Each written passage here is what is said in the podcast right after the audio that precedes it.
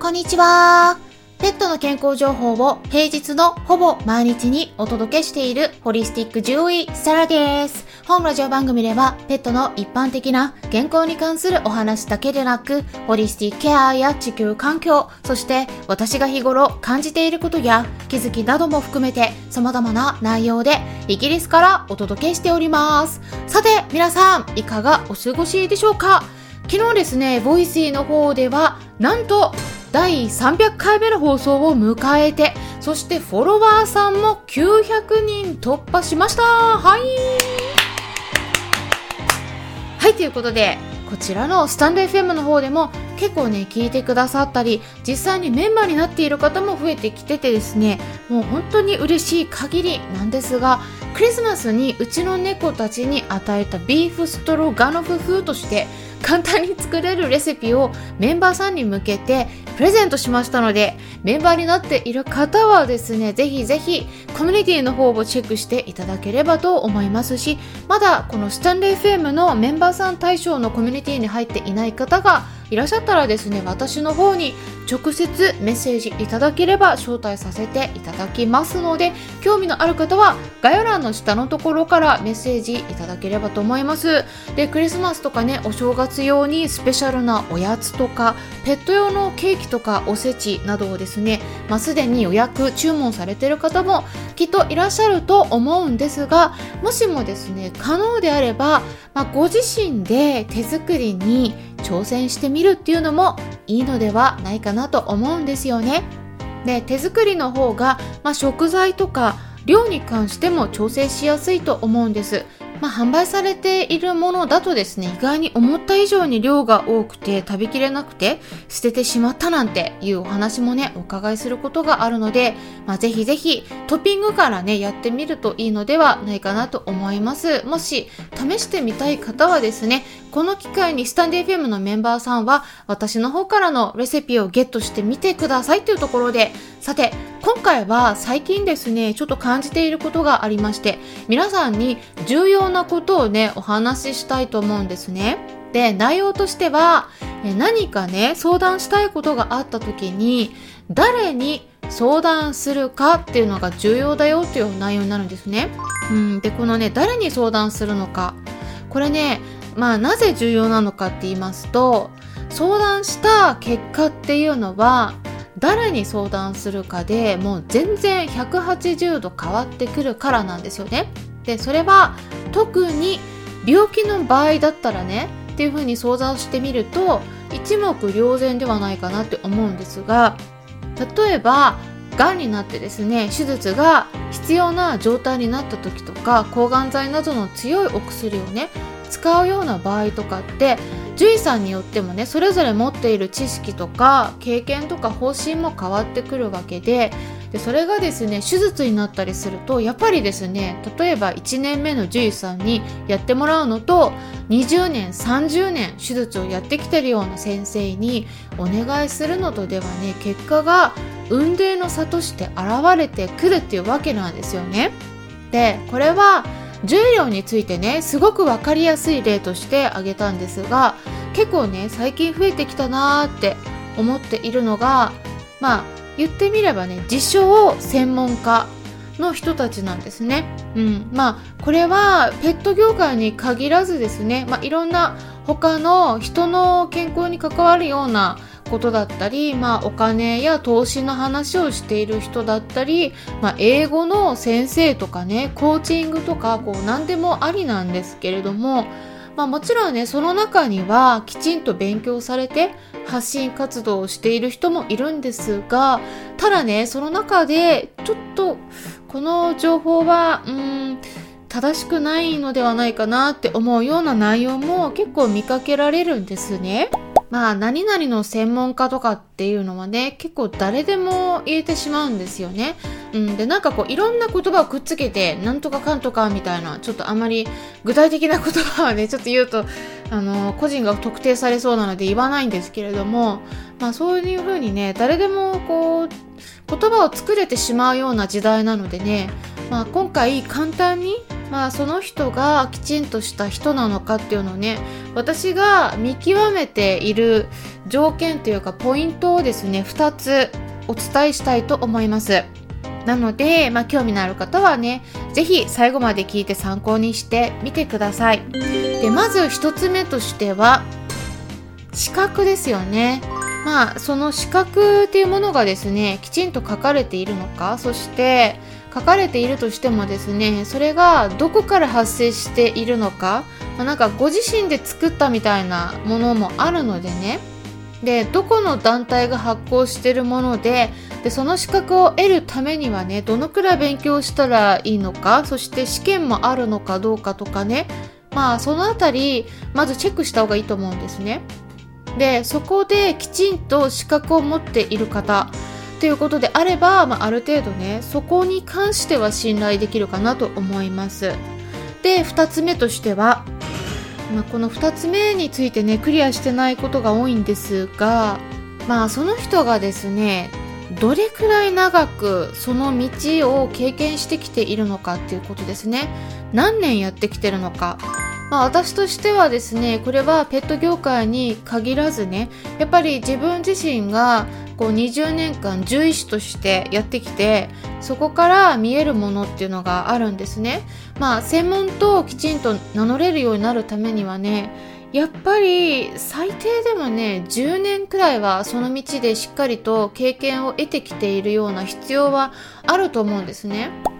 でこの辺りきちんとねそういった資格と経験っていうものがね備わっているのかっていうこの2つのポイントがまず見極めのポイントとして基本になってくると思います。で、それで今の時代っていうのはね、情報がすっごくね、ありふれてるんですね。もう過剰になってる時代ですよね。で、そんな中、注意しないとならないのはね、このなんかなんちゃって専門家というか、自称専門家の発言とか発信の内容がですね結構これってノイズなんですね言ってしまうとでそのノイズに振り回されてしまう場合があるっていうことなんですね。で私の場合えペットに関連した情報を得ていくような時でも結構ね人を見るようにしてるんですね。でたとえ相手がね欧米の獣医さんであったとしてもいろんな人がいるので、まあ、結構ねバイアスかかってる場合があるんですね。でこのバイアスがかかっているっていうのがどういうことかっていうとあの中立に物事を見るのではなくて偏ったものの見方をするようにフィルターをかけてしまってるっていうことなんです。まあ、ここがですね私としては情報を見極めるのにすっごくすっごくめっちゃくちゃ重視してるところなんですね。あのこのバイアスをかけないように中立に考えていくっていうのがホリスティックの中心的な視点になっていると思っているからなんですね。なのでこの中立に見るバイアスをかけないフィルターをかけない。ここをねすごく重視しているのでまあね人によってバイアスかかってるなーって思うような場合はですねその人の情報を受け取る場合に結構気をつけているんです私もですね。なので情報を得る場合にやっぱりですねどれも全部同じように受け取るっていうのではなくてねその情報を発信している人がどんな意図でどんな背景があって伝えられているのかっていうこともね吟味した上で得ていくのがいいと思うんですね。あとはね私が気をつけているのはあこの人の情報は結構いらないなーって思ったらねあんまりもう取りに行かないっていうことなんですね。まあ信憑性の薄い情報っていうものはね、えー、ちょっときつい言葉になってしまうんですがまあ言ってしまうとゴミ情報なんですね。はい。はい、ちょっときついと思うんですけど、ゴミ情報。はい。でね、取りに行くだけね、時間の無駄なんです。まあ、上辺だけの綺麗事な内容だったり、まあ、薄っぺらい情報で、中身がね、伴ってない内容の場合が結構あってですね。で、ただね、そういう情報でも、すごくね、他の方にとっては、人気があったりするんですね。でこの辺の情報がね私個人的に見ててなんかねインスタグラムに多い印象があるんですねうん。まあ、あと TikTok もそうなんですけれども、まあ、そういう情報を好む人たちが集まっているんだと思うんですね。で、それをやっぱり見極める目を持つ。で、一般的にはね、私、まあ、Twitter に関しても今後ね、うん、ちょっといろいろ問題があるなと思ってるところではあるんですが、